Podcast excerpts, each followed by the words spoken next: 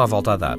Uma outra vez, todos o pensamos. Se não tivesse lido aquele livro, ouvido aquela música, conhecido aquela pessoa, vivido naquela cidade, se não tivesse virado aquela esquina ou ido por aquele caminho, se isto e se aquilo, o que seria hoje se não fosse quem sou? A vida vive-se para a frente, mas compreende-se para trás, como disse o filósofo dinamarquês Kierkegaard. A história, a estatística e a ciência dizem-nos hoje: milhões poderiam estar no lugar de cada um, de qualquer um.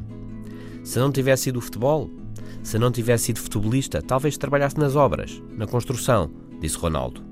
Numa outra vez, Ronaldo comentou que talvez tivesse sido bailarino.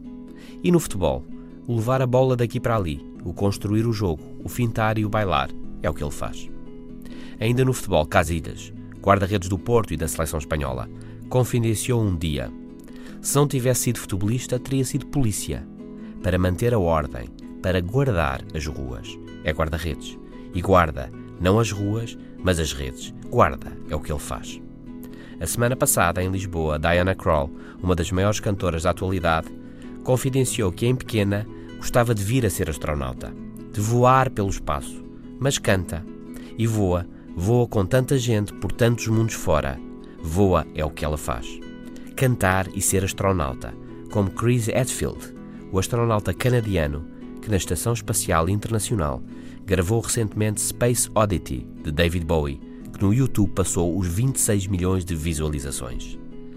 Mas o mais rigoroso foi Mick Jagger, em tempos idos. Um jornalista espantado com o sucesso mundial dos Rolling Stones perguntou-lhe: Quem terias sido se não fosses o Mick Jagger dos Stones? Ao que Jagger respondeu: Penso que teria sido outra pessoa. Bom fim de semana.